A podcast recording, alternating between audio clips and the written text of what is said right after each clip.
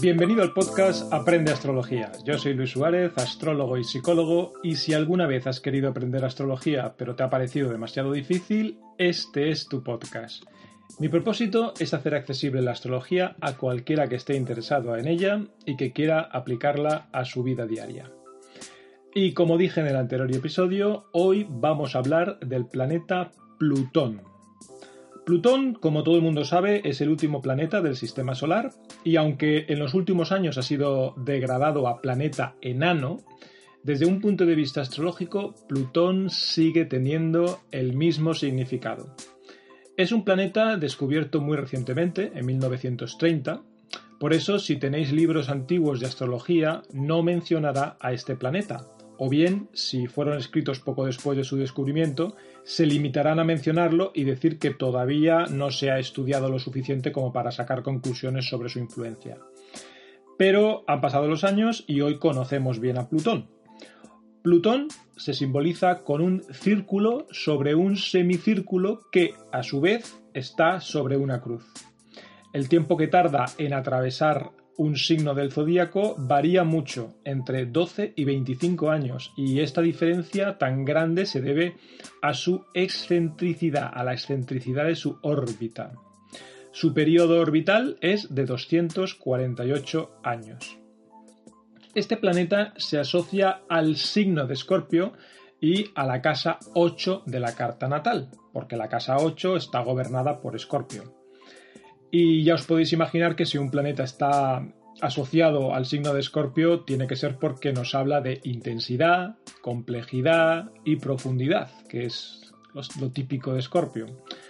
Plutón se simboliza precisamente eh, así, es lo oculto, lo profundo, la transformación, la metamorfosis, la destrucción, los cambios profundos, la violencia, la regeneración, la sexualidad, la crisis, de alguna manera representa el mito del ave fénix, ¿eh? el, ave fénix que resurge de sus cenizas.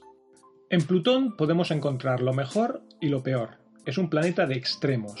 Por un lado, eh, su poder puede manifestarse de forma que nos ayude a transformarnos, a regenerarnos, a descubrir nuestras potencialidades, a la realización espiritual, a renacer fortalecidos tras una mala experiencia o etapa en la vida.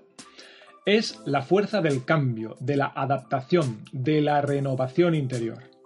Por otro lado, su fuerza mal dirigida puede inclinar a la destrucción, al sadismo, a la agresividad, a la obsesión y a tener un desmedido deseo de poder. Vamos a poner un ejemplo. Supongamos que una persona tiene a Plutón ubicado en la casa 1 de la carta natal y muy cerca de su ascendente. Plutón cerca del ascendente haría que esa persona tuviera una gran capacidad de transformación, de regeneración en su propia vida, en su propia persona, porque está ubicado en la casa 1, que representa el yo gran capacidad de cambio y es posible que a lo largo de la vida esta persona viva grandes transformaciones, bien porque dé un giro radical a su vida en el ámbito profesional o porque cambie su manera de entender el mundo, sus ideas, lo que sea. Por tener el planeta de la complejidad en un lugar tan sensible como el ascendente, esta persona tendrá una personalidad especialmente compleja, de una gran intensidad en sus emociones y es posible que sea percibida como una persona un tanto rara, diferente a los demás. También podría albergar en su carácter ese componente de agresividad que aporta a veces Plutón, también una buena dosis de misterio, ese tipo de persona que es difícil de conocer del todo, sintiendo por dentro una fuerte tensión en el plano emocional o mental y que puede exteriorizarse de vez en cuando de alguna manera agresiva. Lo bueno de tener a Plutón en el ascendente es que dota a la persona de una gran capacidad de cambio y transformación. Y eso es muy positivo si, por ejemplo, la persona vive una desgracia, una crisis o lo que sea que pueda desestabilizar su vida ya que tendrá la fuerza interior necesaria para poder superar ese problema, transformarse y salir fortificado a la larga de una experiencia negativa. Como dije, es como el mito del ave fénix. Otro ejemplo, supongamos que Plutón está en la casa 10, casa, como ya sabéis, que representa la profesión. Bueno, pues esta persona tendrá una gran capacidad de transformar el ámbito profesional en el que trabaje. Las personas con Plutón en 10 pueden llegar a ser grandes pioneros, grandes profesionales que con su tarea marcan un antes y un después en su disciplina, sea en la ciencia, en el arte, en la política, en lo que sea. La persona tendrá un gran deseo de conquista en el terreno profesional, será ambiciosa en este campo con poderosa energía para trabajar con ahínco. El ejemplo de la semana pasada, Santa Teresa de Jesús, puede ser utilizado aquí también, ya que la santa española tenía a Plutón en la casa 10, además en conjunción a la cúspide de su casa 10, que ya sabéis que cuando un planeta está en una cúspide de una casa tiene mayor fuerza, mayor importancia, mayor intensidad.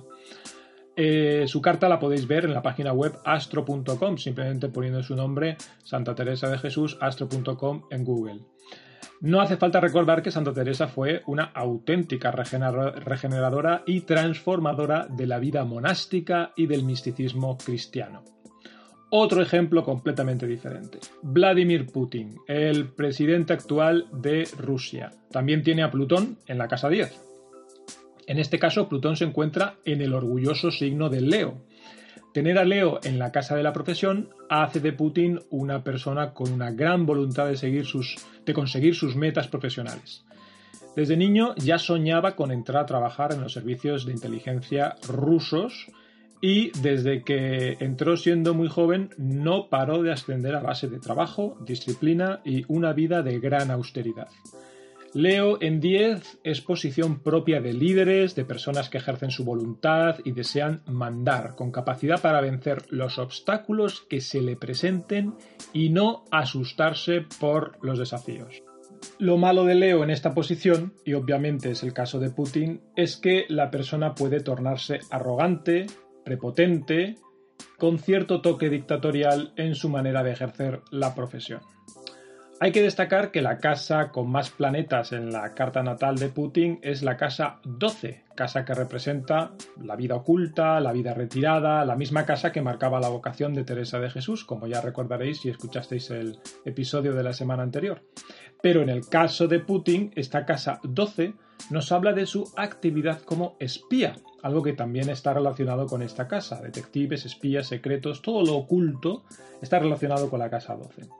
Cuando era agente del KGB, fue enviado a la Alemania Oriental, la Alemania comunista, para trabajar como espía y fue una ocupación a la que se dedicó durante muchos años. Creo que aproximadamente unos 15 años estuvo trabajando como espía.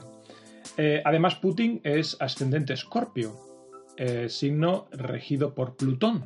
Por lo tanto, eh, en su casa 10, casa de la profesión, se encuentra ubicado su regente natal, Plutón.